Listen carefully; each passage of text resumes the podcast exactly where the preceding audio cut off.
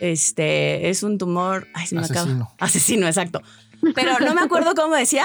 Pero el caso es que lo único que venía en grande, que siempre me llamó mucho la atención, que es lo único que me acuerdo, que venía en grande, negritas, así, subrayado, y decía tipo de tumor maligno. ¿no? y yo, ¿sabes? Todavía le pregunto a mi primo, oye, pero hay chance de que, ya no me acuerdo cómo se llama el tipo de tumor que tenía. Eh, digo, pero ese tumor puede ser benigno o maligno. Me dijo, no, todos son malignos los que son esos. Y digo, entonces, ¿para qué chingados se lo ponen en grande?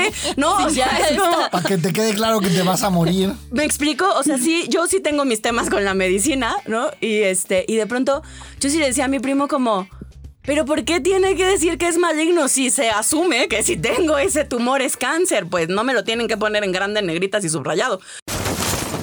Eso te pasa por terapia políticamente incorrecta. Hola, ¿cómo están? Bienvenidos al podcast Eso te pasa por... En esta ocasión vamos a hablar de Eso te pasa por canceroso, cancerosa. Oh my god, el super tema, qué miedo. Yo soy Alessia Divari y conmigo hoy están... Preséntense muchachos. Amilcar Valdés. Y Gabriela Ávila. Ah, qué bonito. Y tenemos una súper invitada. Súper. Antes de presentar el tema de sí, la queremos presentar. Ella se llama Fabi y va a estar con nosotros en este episodio porque al igual que yo, pues ha pasado por este bonito tema. Entonces, hola Fabi. Hola chicos, muchas gracias por invitarme. Estoy muy emocionada de poder compartir este tiempo con ustedes y de poder platicar de este tema que es tabú para muchos, pero que tenemos muchas cosas que decir. Muchas cosas. Ay, muchas Qué gusto cosas. tenerte, Fabi. Oye, pues bienvenida y de verdad mil, mil gracias por la valentía de hablar con nosotros, de mostrarte. Eh, ya sé que todavía ni empiezas a hablar del, pero yo sé lo valiente que eres y cómo vas a hablar de tu historia. Entonces, de una vez te agradezco la valentía de, de presentarte aquí con nosotros, que además ya nos conoces, sabes cómo hablamos de, de estos temas que son delicados, pero trataremos de hacerlo lo más ligero posible. Pero bueno, empecemos que por la parte ya el ciclocentro. Pues sí. Sí. Entonces, Tan, tan, tan, Tan, tan. tan, tan, tan, Fabi, cuéntanos, ¿cómo fue ser diagnosticada con esta famosísima palabra que a todos nos asusta generalmente cuando la escuchamos, que es, ¿cómo fue que te dijeran que tenías cáncer? Cuéntanos un poquito cómo fue ese primer encuentro con la palabra y el diagnóstico. Bueno, pues definitivamente fue algo súper inesperado para mí. Eh, yo estaba segura que el 2020 era mi año. Bueno, creo que muchas personas, pero bueno, yo estaba súper segura que el 2020 era mi año. Justo estaba como en mi mejor momento, según yo. Estaba haciendo muchísimo ejercicio. Luego vino la pandemia y entonces pues ya dejé de trabajar un, un tiempo. Cerraron mi trabajo por tres meses, así que estaba en mi casa metiéndole muchísimo al ejercicio. Empecé a estudiar una maestría. Todo súper bien, según yo. Y un día eh, fui, fui a correr en la noche, entonces regresé, me metí a bañar y cuando me salí de bañar me sentí una bolita en la boobie derecha. Entonces, pues sí medio me asusté, pero eran las once y media de la noche, así que me fui a dormir, no dije nada y al día siguiente le conté a mi papá, mi papá es doctor, y entonces me dijo como, bueno, pues eso, pues no, ¿cómo puede ser que no te lo hayas visto? Era más o menos del tamaño de un limón. Evidentemente yo no me lo había visto si no hubiera dicho antes.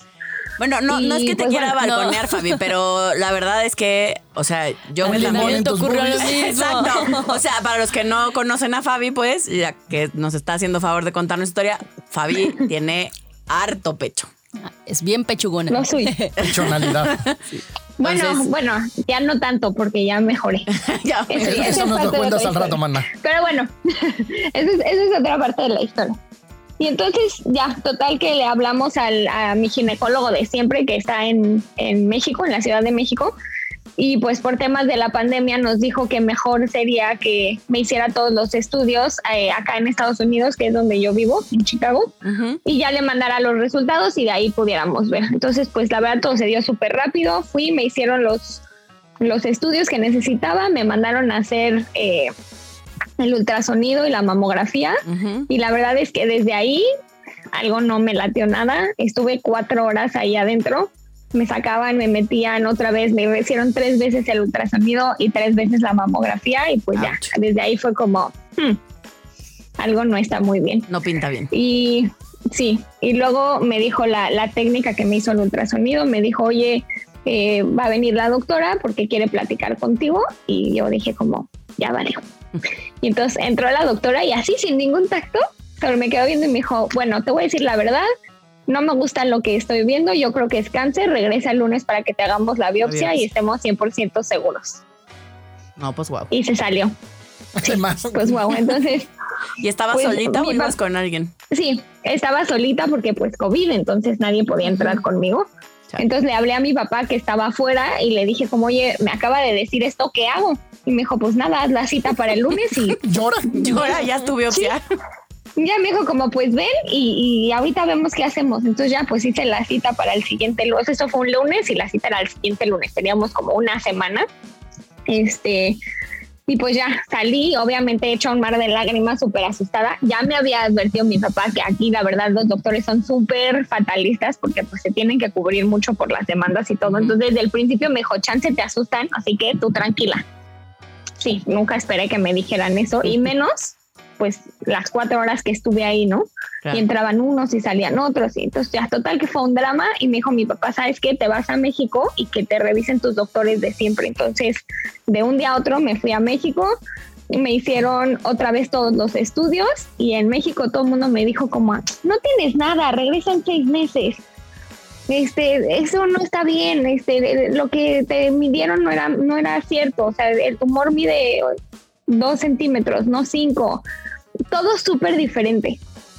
Entonces, pues la verdad, una parte de mí dijo como, uff, qué cool, eso es lo que yo quería escuchar, pero una parte de mí fue como, no me hizo sentido que en un lugar me dijeran una cosa y en otro otra tan diferentes. Entonces, pues decidí que sí quería hacerme la biopsia para estar 100% segura. Y pues ya dije, total, ya, ya tengo las dos versiones, pero pues solo la biopsia va a confirmar la versión que yo quiero confirmar. Y pues mala suerte, pues no fue. Entonces hicieron, fue el lunes 8 de junio, me hicieron tres biopsias. De las tres, solo una fue la que salió maligna. Y me hablaron por teléfono, me acuerdo perfecto, eran las 2 de la tarde. Y me dijo la enfermera, eh, oye, ¿estás sola? Y le dije, sí. Y me dijo, ¿puedes llamar a tu papá? Y ya desde que me dijo eso dije, Sí, pues sí. ya valió. Y entonces pues ya, ya fui por mi papá que estaba trabajando desde la casa por la pandemia y pues ya, nada más escuché como lo sentimos mucho, pero sí es cáncer y ya no escuché más. Mi papá se quedó con el teléfono. Yo escuchaba que, o sea, lo veía que movía la boca, lo veía que la enfermera nada más me decía como sigues ahí, sigues ahí y yo no, no podía decir nada, no podía llorar, solo estaba así como en shock. No me podía sentar, me temblaban las piernas y pues así fue como me dieron la noticia. Wow. Ah, sí, estas cosas de como cuando uno le da la A ti, noticia. mana, ¿cómo te fue? A mí fue Alesia rastreamos su tumor y ya tenía como Un ratote. años con él. Sí, tenía ahí un rato y nadie nos habíamos dado cuenta. Sí, sí O sea, estuvo cañón. En mi caso fue la Navidad del 2019, ¿no? Em, y entonces estaba en Mérida, nos tocaba estar toda la familia juntos. Em, y entonces llegué y aquí hago una confesión que me salen unos pelos de barba como de hombre, bien padres, en la, en la En la barbilla. barbilla. Y entonces estaban mis sobrinas y estaba mi mamá y le dije, ay, ma, quítame mis pelos, no seas gacha. Me dijo, a ver, pues, pero ponte ahí en la luz que no veo nada. No sé qué. El caso es que cuando estiro la garganta para hacerme hacia atrás, mi mamá, tienes una bola ahí en la garganta. Y yo, nah. Y entonces, y me empieza a tocar y mis sobrinas, sí, tía, tienes una bola ahí, ¿no? Y entonces, y ya luego, claro, nadie dejábamos de ver la bola en la garganta que tenía. Un, un bolón, así, un pelotón en la garganta. Em, y entonces mi mamá dijo, no, no, eso no está bien, esa bola no está bien, Alesia. Y me tocaba y me decía, y es que está dura, no, no, no, hay que ir con un endocrinólogo en este momento. Y entonces, claro, Navidad, desastre, o sea, eso fue un 22 de diciembre. Y, y entonces, córrele a buscar endocrinólogo, el caso que por fin encontramos uno. Vamos, e- ese mismo día, eso fue en la mañana, ese mismo día en la tarde estoy en el endocrinólogo, me revisa el endocrinólogo y me dice, pues bueno, es un tumor, claramente, ¿no? O sea, ni, ni cómo hacerle que no. Eh, ¿Cómo esconderlo? Claramente tienes un tumor en, en la tiroides. Este, con esto que te hagas una eh, igual un ultrasonido para revisar cómo está y a partir de ahí vemos. Pero, dijo, yo no le siento, dijo, pues no sé, dijo, yo siento que no, no se ve tan mal tu tumor, eh, pero pues vamos al ultrasonido y con, en- con base en eso vemos. Y claro que mi mamá y yo salimos de ahí ya como con la moral cabizbaja. Eh, eh, bajé del consultorio del doctor a hacerme el ultrasonido ahí mismo en el hospital. Me hacen el ultrasonido, el doctor entra, están, están salud, están el técnico y el doctor, ¿no? Haciéndome el ultrasonido. El doctor decía, a ver, muévele para acá, muévele para allá. Y el doctor decía, no, no, tu tumor se ve súper bien. O sea, es 99.9% seguro que sea benigno, solo hay que hacerte la biopsia para estar seguros, pero, pero de verdad ni te preocupes, tú relájate, ese tumor se ve súper bien. Me dijo, ese punto uno por ciento ahí que podría ser, me dijo, eso es- ya es mala suerte, pues literal así me dijo, ¿no? Pero han de saber que Alesia es mundialmente conocida porque si algo va a salir mal médicamente, Va a salir. siempre es así. Oye, el 3% de las personas les pasa esto. Le pasa el 0.03% de la población tiene el ojo muy chiquito. Tiene el ojo muy chiquito. Entonces, Exacto, sí. Entonces, desde que nos dijeron es mala suerte, yo me acuerdo que mi mamá y yo nos volteamos a ver con cara de esto, de todas formas, no pinta bien. Mi mamá siempre ha sido, eh, y es como muy de echarme porras, y entonces era evidente que estaba presionada, pero llegamos al. Llegamos a la casa. Y pues claro, todos es como, bueno, Alicia tiene un tumor, parece que todo bien, el doctor dice, no, entonces no hay que estresarnos, todo en orden, bla, bla, todos tranquilos. Em, y entonces había que hacerme la biopsia. Eh, pero pues Navidad, ya estábamos a 24. A 22, perdón. Entonces la biopsia me la hicieron el 23. Logramos que eh, me hicieran la biopsia. Bueno, logramos mis papás porque, porque estaba, les urgía. Y yo estaba como, como esas cosas que de verdad todo pasa tan rápido. Yo no sabía qué hacer. Les escribía aquí a todos en el chat de evolución. Yo decía, oigan, me dijeron esto, oigan que tengo un tumor, oigan que me tienen que hacer una biopsia, oigan que no sé qué voy a hacer. Em, y el caso es que ya para, el, para el 23 me hicieron la biopsia. Y mm, no es cierto. El 23 todavía era como estábamos así buscando que nos hicieran, que me hicieran la biopsia. El 26 por fin me pudieron hacer la biopsia porque todavía me acuerdo que el 24 lo pasamos así como bueno, sea, todos había como un mal sabor de boca, pero todos digamos tratando de estar tranquilos y que no pasaba nada. Y luego el 26 me hacen la biopsia por fin. Y el 28, cual día de los Santos Inocentes, que parecía broma, em, el que me hizo la biopsia fue un primo mío de cariño, ¿no? Alguien como muy cercano a todos nosotros. Y me hace, cuando me hace la biopsia, me dice em, el 28, que era sábado, se puedes venir a recoger tus estudios en la tarde. Ah, ok, perfecto. Me habla el 28 en la mañana y muy parecido a ti, ¿no? Me habla el 28 en la mañana y me dice, ¿estás en la casa prima? Y yo, sí, aquí estoy. ¿Y estás solita? Y yo, no, pues creo que mi mamá está ahí abajo. Em, me dice, ah, es que ya tengo tus estudios, si quieres te los paso a dejar. Y dije, no, no hay tema, si quieres, a ratito voy, porque todavía me estoy terminando de vestir y no es qué. Me dijo, no, no, te los paso a dejar, me quedas de paso. Yo dije, ya valió madre. ¿Me quedas de paso? 50 kilómetros. Mejor no pases, así lo dejamos. Exacto, ahí lo dejamos. Yo luego paso, no hay tema. Eh, y ya sé que me dijo eso, pero más me estaba yo tardando en vestirme, Que llegó. que ya había sonado el timbre, que dije es mi primo. Que cuando fui bajando, me acuerdo perfecto de la escena que iba yo bajando las escaleras y solo veo a mi mamá que mi cuñado la tiene agarrada. Mi mamá llorando, mi cuñado como sacado de pedo, mi primo con cara de qué mal pedo ser el portador de esta noticia, ¿no? Con el pues con el diagnóstico en la mano, ¿no? Con la hojita y ya me da la hojita y le digo, "No salió bien, ¿verdad?" Y me dijo, "No, prima, no salió bien." Y ya veo mi diagnóstico y decía, tumor, ¿qué decía? Este, es un tumor, ay, se me acaba. Asesino. Asesino, exacto. Pero no me acuerdo cómo decía, pero el caso es que lo único que venía en grande, que siempre me llamó mucho la atención, que es lo único que me acuerdo, em, que venía en grande, negritas, así, subrayado, y decía, tipo de tumor maligno. ¿no? y yo, eso todavía le pregunto a mi primo, oye, pero hay chance de que, ya no me acuerdo cómo se llama el tipo de tumor que tenía. Eh, digo, pero ese tumor puede ser benigno o maligno. Me dijo, no, todos son malignos los que son esos. Y digo, entonces, ¿para qué chingados se lo ponen en grande?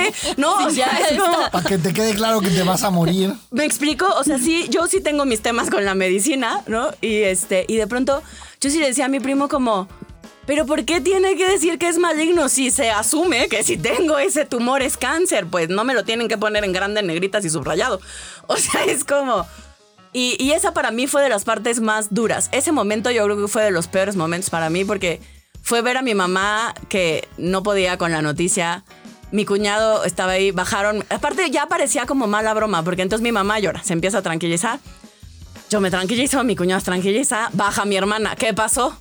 Y, No. y yo, no, pues que tengo cáncer. Uh, no, y otra vez el llanto y no sé qué.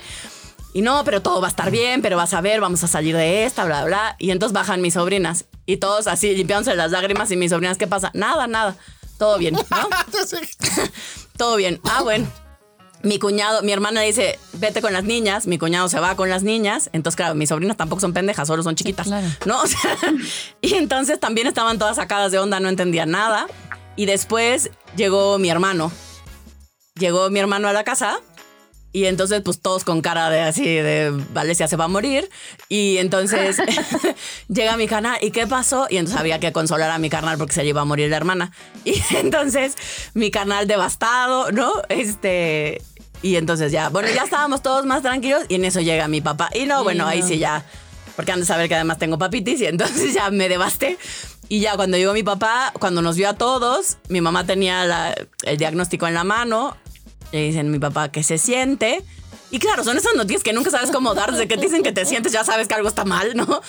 Eh, mi papá ya se sienta, mi mamá le entrega el diagnóstico y mi papá no puede ser, se ponen súper mal. Entonces mi papá y mamá se abrazan y ellos lloran. Todo así, una cosa, una escena familiar muy dura para mí. eh, que yo creo que esa es de las partes que más me pudieron en su momento. O sea, como ver el impacto que tenía en mi familia, porque además soy la más chiquita. Eh, para mis papás el hecho de que no esté casada, no tenga hijos, o sea, es como y morir a sola y sin haber amado y sin haber tenido hijos, ¿no? Em, creo que eso era parte también importante como para ellos. Mis papás todo el tiempo era como, ¿por qué no me dio a mí? Yo ya viví, yo ya no sé qué, ¿no? Em, y entonces así fue, así fue mi diagnóstico. Creo que en esa parte me identifico muchísimo contigo porque yo también soy la chiquita y bueno, también, o sea, como el decir la noticia fue un show en mi casa. Este, yo vivo en Estados Unidos solo con mi papá y mi mamá, mis hermanos y el resto de mi familia vive en México. Entonces, pues obviamente todos sabían lo que estaba pasando. Entonces, todos sabían que estábamos esperando el resultado. Claro. Entonces fue como, ¿y ahora qué hacemos? Entonces, pues háblale a tus hermanos por FaceTime. Entonces yo en un mar de lágrimas, mis papás, mi papá intentando mantener la calma y mi hermana así que, ¿qué pasó? Y yo, tengo cáncer. Y entonces mi hermano berreando, mi hermana llorando por el otro celular.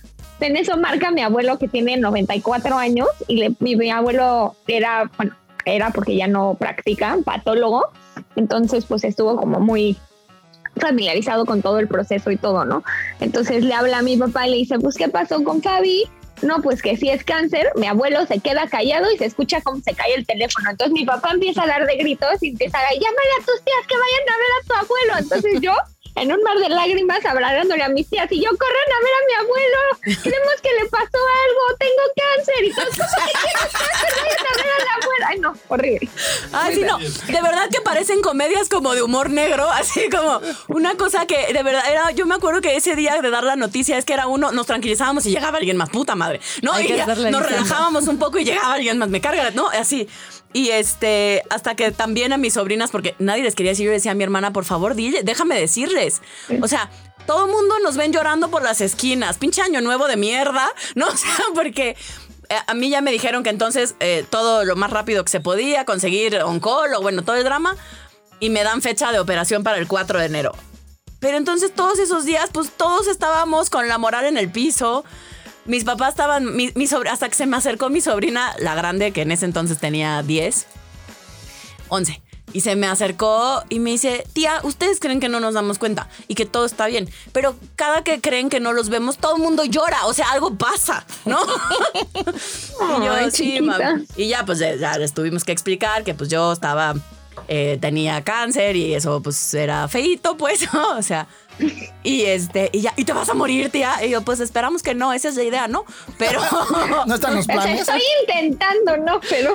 exacto, entonces Oye, así, sí. así me pasó a mí con mi sobrino. Tengo un sobrino de cuatro años y hubo un tiempo que yo di clases en un kinder y uno de mis, una de mis alumnas, su mamá tenía cáncer y nunca le quisieron decir. Entonces la niña sufrió muchísimo y decía cosas horribles y pensaba que su mamá se iba a morir porque tenía tos, porque el cáncer de su mamá era de esófago. Entonces, pues una, uno de los síntomas era la tos y la niña la pasó fatal. Entonces, día uno hablé con mi hermana y le dije, eh, bueno, no me importa que sea tu hijo, pero yo le quiero decir la verdad y quiero que él sepa que tengo, porque pues lo mismo, ¿no? O sea, todo el, todo mundo está llorando. Hicieron una reunión en casa de mi abuelo, entonces fueron todos mis tíos, mis primas, todos lloraron, eh, invocaron a todos los santos, eh, hicieron una reunión, así un ritual, este, hicieron un grupo familiar y pues el pobre niño de cuatro años estaba ahí. Entonces, pues sí fue importante para nosotros como contarle eso. Claro. Y, y siempre fue parte del proceso conmigo y todo, y eso estuvo padrísimo, la verdad. Yo, tengo una duda. ¿Cómo fue, cómo sintieron ustedes el trato de los doctores?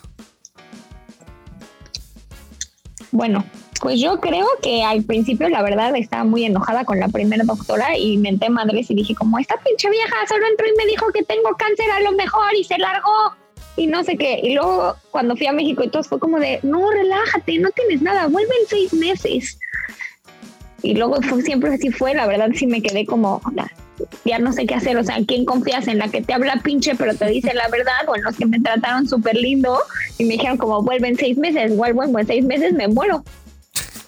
Entonces estuvo como difícil, pero la verdad es que ya después con los doctores, como o sea, con el oncólogo y la cirujana y todo, la verdad es que me trataron súper bien y siempre tuvieron súper buen tacto conmigo para explicarme todo y para irme guiando paso a paso. Ya, yo, yo como siempre he tenido, o desde que soy chiquitina, he tenido, como bien decía Milcar, muchos temas de salud. Y siempre soy el caso rarito. Eh, estoy acostumbrada, soy como, yo soy muy chocosa con la medicina y con los doctores y, y todo pregunto y todo quiero entender y todo quiero saber. Em, entonces yo sí hice, o sea, yo sí fui de doctor en doctor y mi mamá me decía, pero hay que operar. Dije, no, o sea, yo tengo que encontrar uno con el que yo sienta porque, ¿no? En esto que decías ah, también tú ahorita es como, ¿y en quién confío? Pues yo no me voy a poner en manos de alguien que no confíe. Entonces necesito confiar en que lo que me va a hacer va a ser su mejor esfuerzo y que confío en esa persona. Em, y que además eh, va a, a, entender o al menos a respetar las cosas que son importantes para mí. Yo estaba segura desde el día uno que me dijeron que tenía cáncer que yo no quería entrar al protocolo convencional, es decir, yo no quería quimioterapias, yo no quería radioterapias, yo no quería yodo, radioactivo. Em, y entonces toda esa negociación con los doctores y con mi familia, yo creo que se fue. Y ahí sí creo que si no hubiera tenido a todos los de evolución terapéutica, a todos mis amigos echándome porras y confiando en que lo que yo decidiera, eso iba a ser lo mejor para mí, ¿no? Independientemente estaba la versión que estaba de acuerdo y los que no estaban de acuerdo con que me hiciera o no me hiciera eh, la quimioterapia y todo lo que venía después. Al final, con mi familia, por ejemplo, decidimos que iba a ser un paso a la vez. Ok, primero la operación y luego peleamos que si quimio, no quimio, radio, no radio, yodo, no yodo. Em, hasta que encontramos un médico que estuvo dispuesto, porque hay muchos médicos que por protocolo, si no quieres seguir el protocolo completo, no te operan, ¿no? Entonces nosotros ya conseguimos un médico que estuvo dispuesto. Entonces para mí sí el andar médico y yo sí tenía como muy clavado y decir qué desafortunado el comentario del primer endocrinólogo que fue el que me diagnosticó que yo decía, pues sí, gracias por recordarme mi mala suerte, ¿no? O sea, sí era como... Y entiendo que fue con la mejor de las intenciones y que por supuesto él estaba convencido que era muy poco probable que lo mío fuera cáncer.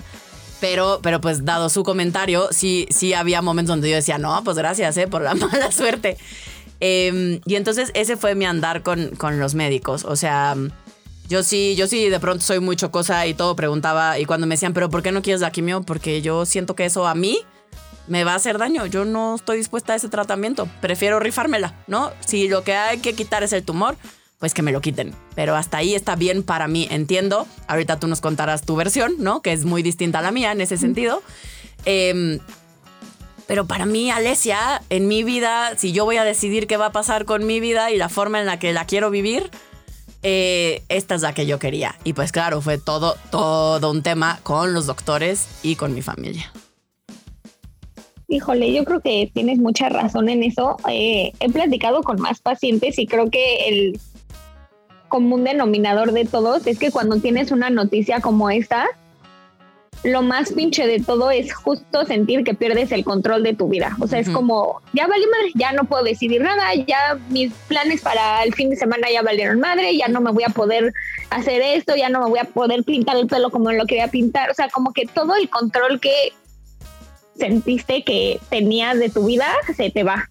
Entonces, para mí fue importante como aferrarme a esas poquitas cosas que sí podía controlar yo y que sí podía decidir yo, pues para sentirme un poco más tranquila conmigo y para sentirme parte de este proceso, porque es como, no sé, como, como, como que te sacaran de tu cuerpo y te estás viendo de afuera y es como, chale, ya, o sea, alguien más está moviendo la, la marioneta y alguien más está decidiendo cuál va a ser mi camino, entonces, pues no sé, esas pequeñas cosas o grandes cosas como lo quieras ver, son bien importantes que tú puedas decidirlas de todo, o sea, desde qué vas a comer, si quieres hacer ejercicio, cómo te quieres vestir, cómo quieres hacer tu tratamiento, cómo quieres relacionarte con las personas, si quieres compartir o no quieres compartir la noticia. O sea, todo eso creo que es muy personal para cada caso, pero creo que es bien importante para todos porque es parte de, de ese sentido de tener un poco el control de lo que está pasando yo estaba escuchando el otro día un, una, bueno, un audiolibro de un güey que se llama Sergio Gallegos. Es un cuate de Guadalajara que a los 17 años le diagnosticaron cáncer de testículos. Oh. Y pues ya sabrán cómo le fue. Sí. Eh, porque además le fue hace más años y creo que fue hospitales públicos, entonces le fue bastante mal.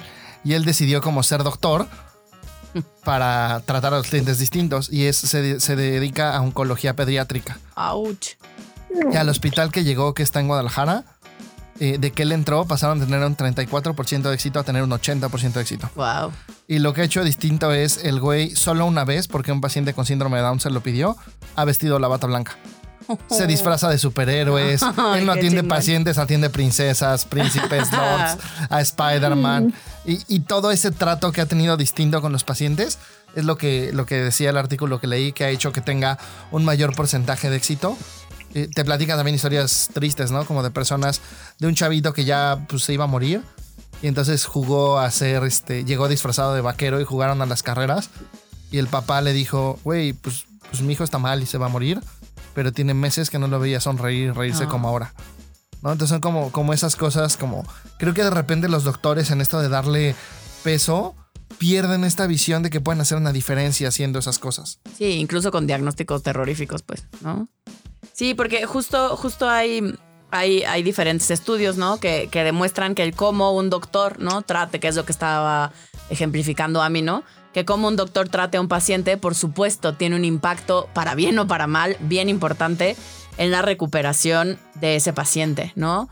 De pronto, ¿cuántas veces no hemos escuchado historias de terror? Que, que entiendo que a ti y a mí hubieron sus momentos pinches en cuanto al encuentro con la medicina o con algunos médicos, pero en general creo que em, de lo que escucho tu historia y de la mía, eh, no nos fue tan mal, ¿no? Como otras historias de terror que, que a mí me ha tocado escuchar, donde de verdad los médicos tienen de cero a nada de tacto para explicarte tu diagnóstico o lo que creen que va a pasar contigo.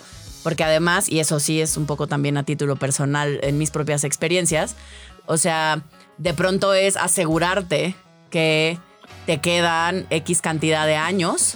Y es como, ¿y dónde está la varita mágica para que te digan eso? ¿Y dónde está la bolita de cristal para saber cuántos años me quedan? Eh, si lo único que tienes en realidad es la estadística. Y si la estadística se ve impactada por cómo trato a mis pacientes, pues habría que meter otra serie de variables, ¿no? Claro.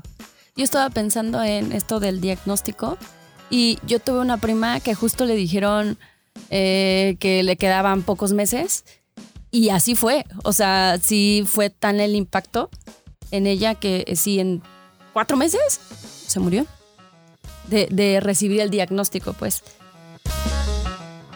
Otra vez platicé un paciente una noticia así, digo, no era de cáncer, pero de un cardiólogo de toda la vida de un señor. Dijo, no, tú te vas a morir, no sé qué, seis meses, y el señor se empezó a morir.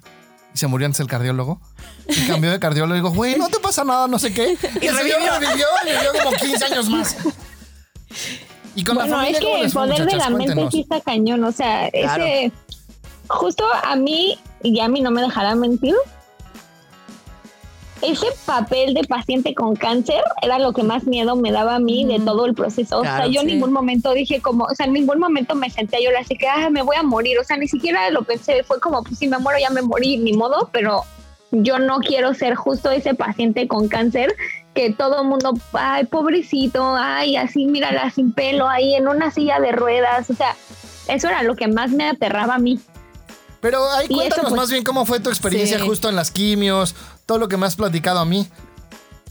Bueno, pues eso fue interesante. En mi caso, un poco diferente al de Ale, pues mi papá es doctor, endocrinólogo justo, mi abuelo es patólogo, entonces en mi casa todo es 100% ciencia, 100%, o sea, te duele tantito la cabeza, tómate esto, este, nunca es como solo déjalo ser. Ya haces gripa, primer estornudo, ya te están medicando, todo eso. Entonces, pues para mí no era una opción no hacerme un tratamiento. Creo que, pues fue un tema que tocamos mucho en terapia y todo, pero el impacto que hubiera tenido en mí y en mi familia el que yo decidiera no hacerme un tratamiento hubiera sido mucho peor para mí que aguantarme los efectos secundarios de la quimioterapia.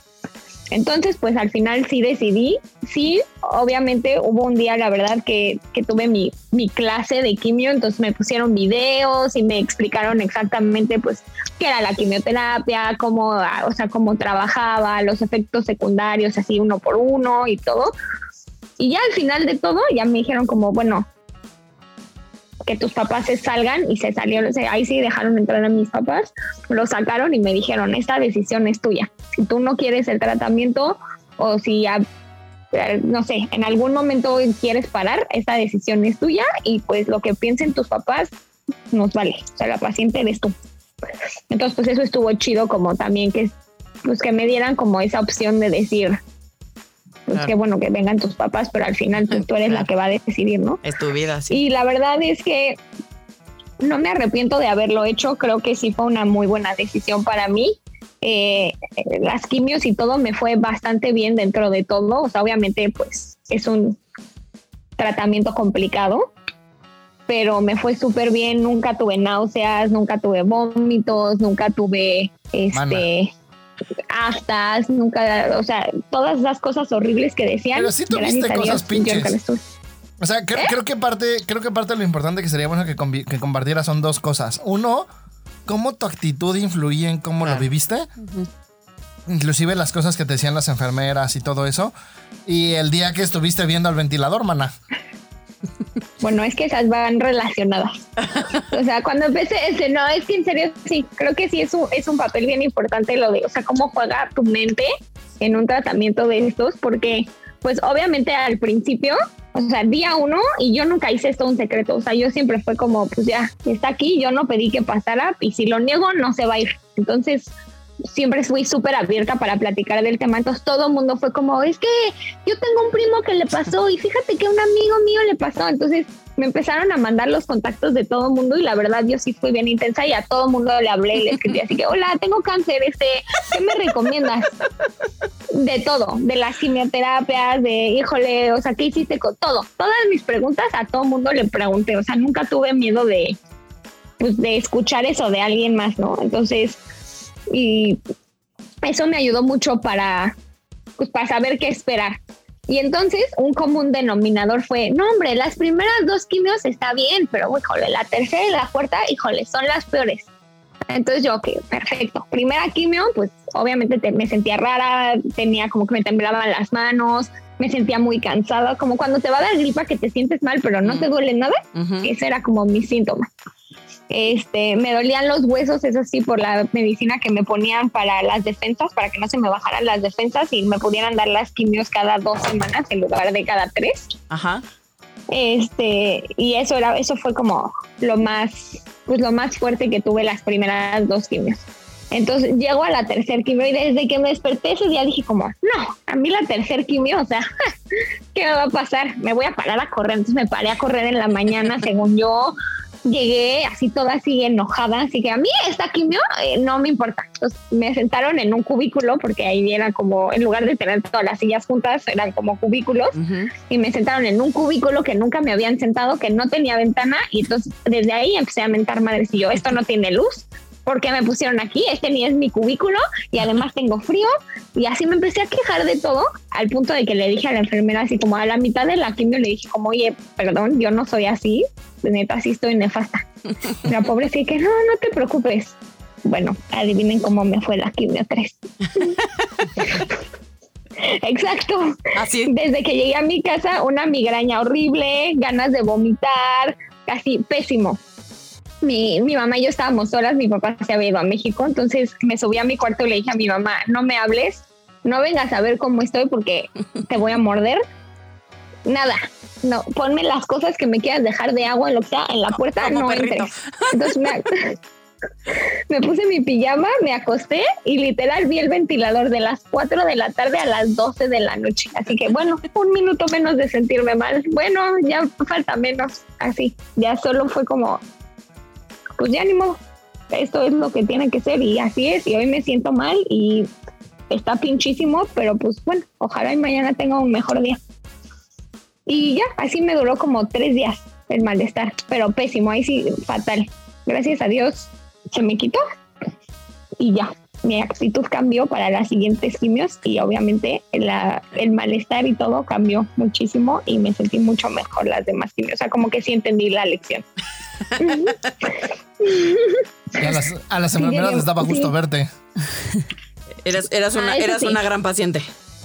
Eh, Sí, era una buena paciente, la verdad. Él, me acuerdo muchísimo, tengo como muy grabado el primer día que, que fui a consulta. Entonces, a mí me dieron el diagnóstico un miércoles y me dieron cita el jueves para ver a la cirujana oncóloga. Entonces, lo mismo, no tienes que ir sola, no puedes este, llevar a nadie, COVID, no sé qué. Entonces, ya, me dejan mis papás en la puerta y obviamente el letrero gigante así, en letras gigantescas, así de que Cancer Center. Y yo, Qué agradable.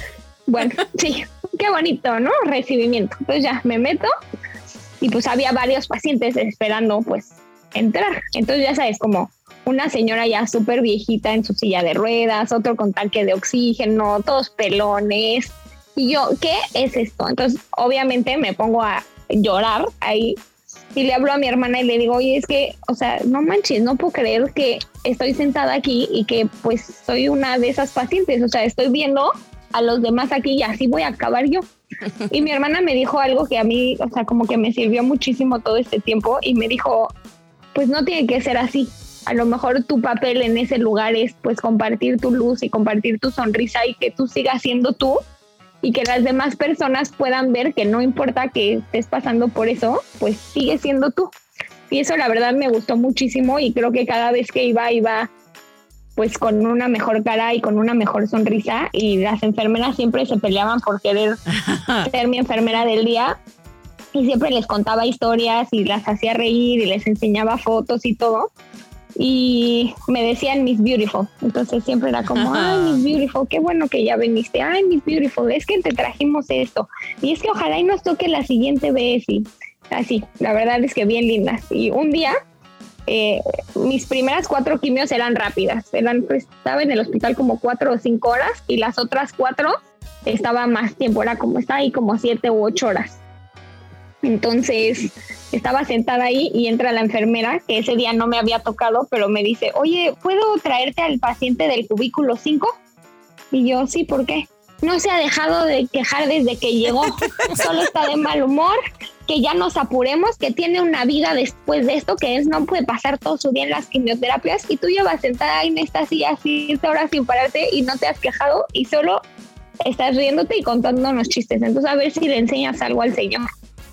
Y yo, oye, pues qué buena onda, la verdad es que me hizo sentir súper bien que me dijera eso, porque lo relacioné mucho con lo que mi hermana me dijo y siento que estuvo padrísimo que en un lugar que es un lugar súper pues no quiero decir oscuro, pero sí es un lugar pues triste, Claro. en el que hay muchísimas emociones no tan positivas, pues puedas compartir un poco de esa, pues, de esa alegría y de ese sentido del humor y de todo con las personas que están ahí todo el día en medio de, pues, no sé, de una nube tan gris.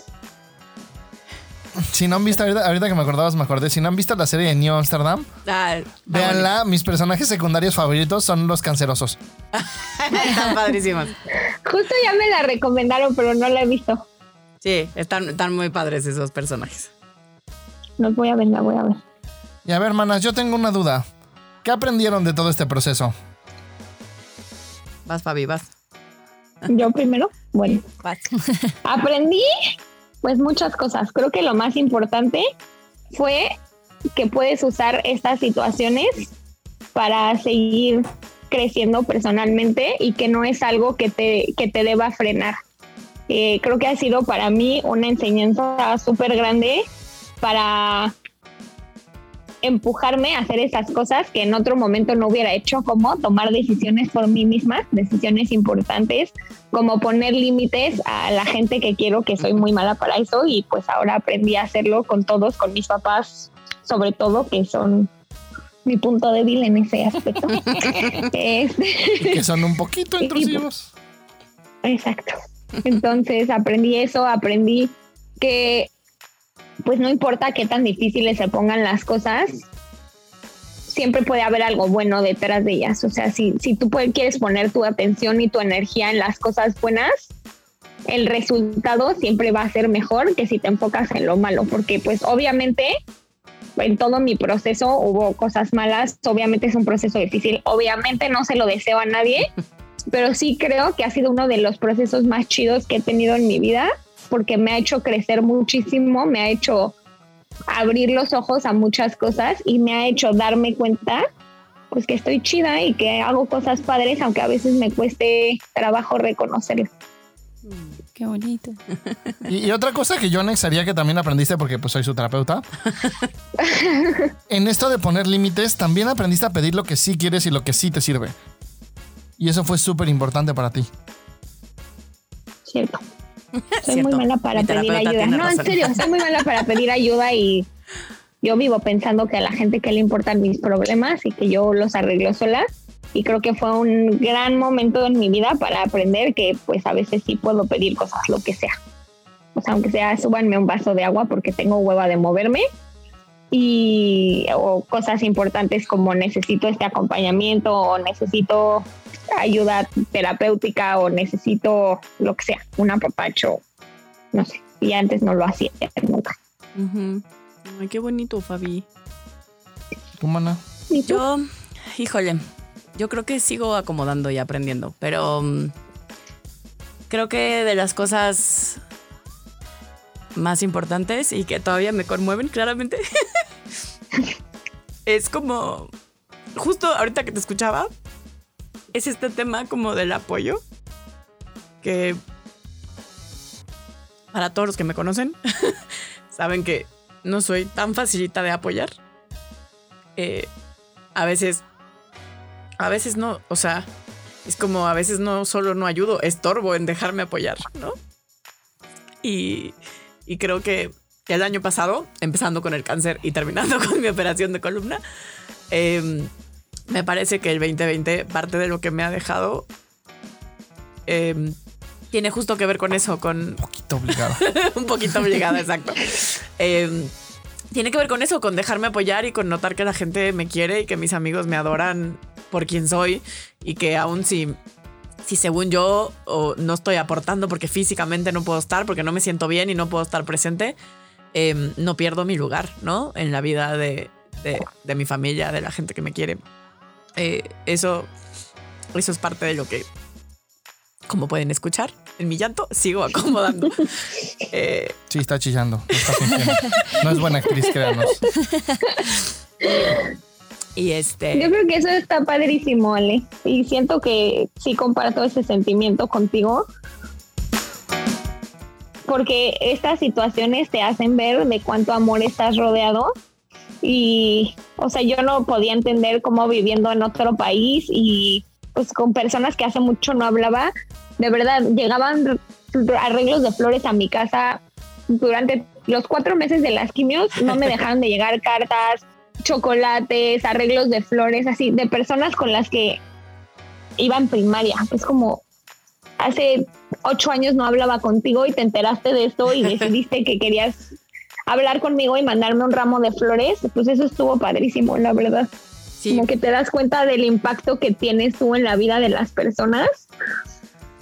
Positiva y negativamente, o sea, como que también verlo sufrir a ellos es como, híjole, qué pinche que estén sufriendo, pero bueno, o sea, te das cuenta que sí tienes un lugar y un impacto muy importante en la vida de las demás personas. Claro, sí, justo, justo eso. Y, y la otra que, que tiene que ver como con notar que, igual que tú ahorita que te escuchábamos, o sea, también tiene que ver con, o sea, porque a mí como me, me ponía de mal humor, que, y entiendo que la gente lo hacía con la mejor de las intenciones, pero a mí me ponía súper de mal humor que alguien me dijera, es una guerrera. Puta, tengo así fijación y me caga esa palabra. Em, y, yo decía, ¿cuál es mi superpoder, güey? ¿Sobrevivir? O sea, es como, eso ni siquiera es que lo decido consciente. O sea, como, pues yo, yo le puedo echar todas las ganas y a veces la vida no querrá que sobreviva, ¿no? O sea, no me parece que ese fuera mi superpoder. Esa es la forma en la que yo interpretaba cuando alguien me decía que qué guerrera y que, ¿no?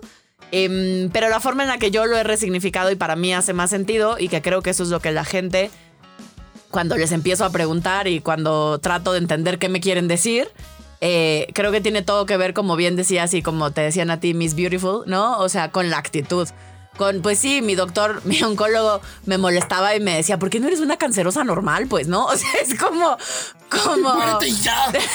Exacto. ¿Por qué no estás devastada? ¿Por qué me estás preguntando por temas sexuales y te acabo de operar? Pues, ¿no? O sea, es como... ¿Cuándo la puedo volver a chupar, doctor? Exacto. Básicamente pregunté eso. Y porque pues una no quería pues, ¿Puedo hacer perder, lastimar la garganta. No, no vaya a salir por ahí, bueno. Exacto, no, no queríamos comprometer la cirugía, pero pues yo tenía dudas. Y entonces, claro que el doctor entre que se moría de risa, entre que de verdad no entendía como qué onda con mi actitud y me decía, pero tienes cáncer. Y yo, ¿y que la gente con cáncer no coge o qué? O sea, es como, ¿no? Y me decía, pero no me dijiste que no tienes novio. Y yo, esos son sus prejuicios, doctor. Sigo sin tener novio, pero y luego, ¿no? Este, entonces, justo creo que eso sí puedo ver por qué la gente puede admirar eso en alguien como tú o en alguien como yo. Em, que tiene que ver con la manera en la que tomo el diagnóstico, en la que me hago cargo de mi enfermedad o de mi tratamiento y, y, creo que también me siento muy orgullosa de haber tomado las decisiones que tomé porque sobre todo en mi contexto familiar no fueron nada fáciles y también igual que tú me cuesta trabajo poner límites a mis papás, ¿no? Y, creo que de eso también me siento muy orgullosa y ha sido como un gran aprendizaje. El otro día leí una frase que me encantó que decía algo así, o sea, palabras más, palabras menos, que tú no eres responsable de tu enfermedad, pero sí eres responsable de tu curación. Y eso significa que, o sea, que está en ti cómo quieres enfrentar eso, cómo quieres, pues, vivir tu enfermedad y cómo pues ese estigma y esa, ese, esa energía que tú le quieras poner a tu proceso está 100% en ti. Eso sí es nuestra responsabilidad como pacientes de lo que sea. Y pues está chido que pues que, que la gente pueda o que podamos verlo como un proceso y no solo como una enfermedad. Creo que yo nunca en este tiempo he ido con la, o sea, con nadie ni le he dicho como, ¿qué tienes? Estoy enferma. Nunca. Y fue inconsciente. O sea, después de mucho tiempo me he dado cuenta que nunca he dicho que estoy enferma. ¿Qué te pasó? Ah, me diagnosticaron un tumor de cáncer, pero nunca he ido a decir como, ay, híjole, tengo cáncer, ay, híjole, es que estoy enferma. Es como, pues esto me pasó, esta es mi situación. Y creo que algo que me ayudó muchísimo a, a mí fue, creo que nunca me peleé con el diagnóstico. O sea, sí estuvo pinche, sí lloré mucho, sí estuvo feo, pero nunca me peleé así como de, ¿por qué a mí? O sea, fue como, bueno, ya está de la chingada, ya me pasó, ahora qué, qué tengo que hacer para estar bien. O sea, ¿qué, ¿qué es lo que me toca hacer a mí ahora? Porque lamentarme por lo que está pasando no me va a llevar a ningún lado. Y creo que eso me ayudó muchísimo. Ya después empecé a reírme de eso y empecé a hacer chistes y empecé a hacer muchas cosas que me ayudaron más a que se me pasara más ligero.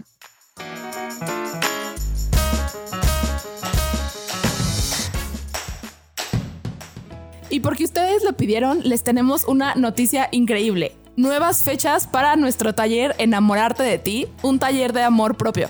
Así que si sientes de pronto que en tus relaciones mm, no te encantan porque sientes que te hace falta amarte y enamorarte de ti, si te sientes no suficiente, si no ves tu brillo y lo hermoso y, y lo mucho que aportas al mundo, esta es tu oportunidad de abrirte a nuevas posibilidades. Así que aparta tu lugar porque de verdad que ahora sí los lugares están acabando, no es estrategia de mercadotecnia. Para más información te puedes comunicar con nosotros en cualquiera de nuestras redes sociales, Evolución Terapéutica o al 55 48 79 0009. Llévelo, llévelo.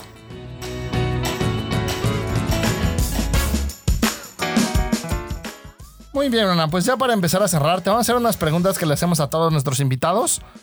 Y Dale. te voy a pedir que las contestes así, con lo primero que te venga a la mente. No las pienses, ¿ok? Ok. Ok. Eh, primero, ¿bosque o playa? Playa. ¿Poner el cuerno o ser el cuerno? Ser el cuerno. ¿Europa o Asia? Europa. ¿Diarrea o vómito? Diarrea. ¿Ansiedad o tristeza? Tristeza. ¿Papá o mamá? Mamá. ¿Cama o hamaca? Cama. ¿Dormir o coger? Coger. ¿Coca o Pepsi? Coca. ¿Mal aliento o que le huela la cola? No, que le huele la cola. ¿Vino o cerveza? Vino. ¿Chichis o nalgas? Chichis. ¿Perros o gatos? Perros. ¿Drogas legales o ilegales? Legales. ¿Té o café? Café. Si te suicidaras, ¿pastillas o cuerda? Pastillas. ¿Tacos o pizza? Uy, qué difícil. Tacos. ¿Los hombres son? Cercos. ¿Las mujeres son? Locas. ¿México es? Increíble. ¿Tú eres? Fabi. Oye, y entonces ya, ya para irnos despidiendo antes de dar los tips eh, para cerrar el episodio de hoy, em, a mí me gustaría, porque sé que por ahí tienes un proyectillo que empezaste de un blog y así, ¿por qué no nos cuentas dónde la gente, si le interesa saber más de tu historia, si tiene alguna duda, si está pasando por algo, em, por alguna experiencia parecida a la tuya o a la mía, dónde te pueden encontrar a ti? Porque a mí ya todo el mundo sabe dónde encontrarme, pero a ti... Sí, empecé un blog apenas, se llama Blue Eyes. Eh, me pueden encontrar en Instagram como blog.blueeyes. Y lo empecé con toda la intención de poder compartir mi historia y acompañar a más personas que estén pasando por esto. Creo que no hay mucha información de personas jóvenes que estén pasando por esto y de los temas como comunes y de cómo lidias como pues con la parte social, con la parte de relaciones, con la parte de la familia, de los papás, de todo eso. Y entonces me encantaría poder compartir mi historia y acompañar a más personas que estén pasando por esto, porque desgraciadamente me di cuenta en este tiempo que es mucho más común de lo que creemos.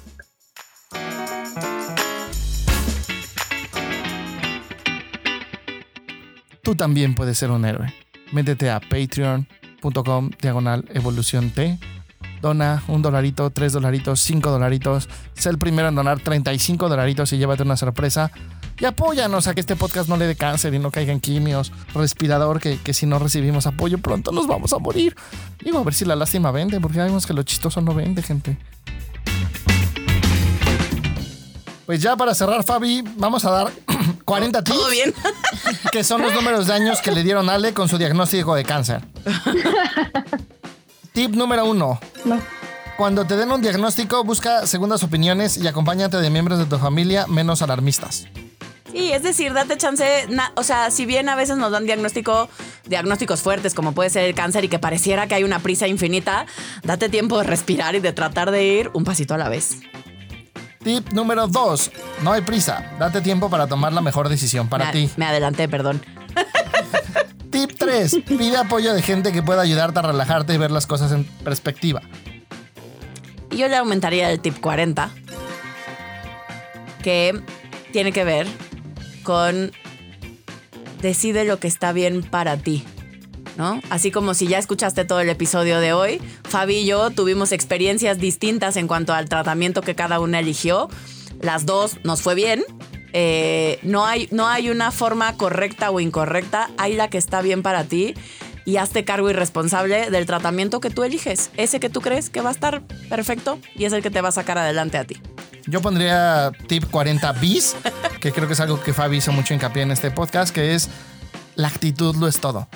¿no? No te pelees con el diagnóstico y ten una buena actitud frente a lo que te esté pasando. Y eso va a hacer que pase lo que pase, sea mejor. Pues este podcast se acabó. Este, muchísimas gracias, Fabi, por haber estado con nosotros. Te queremos harto.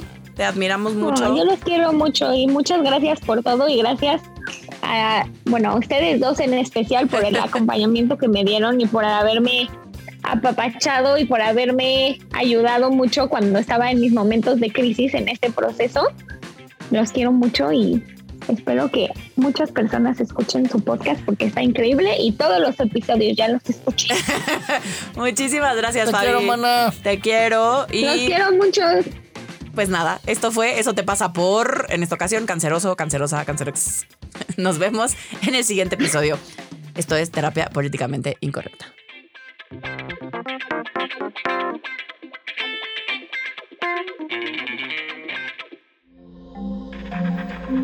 Este audio está hecho en Output Podcast.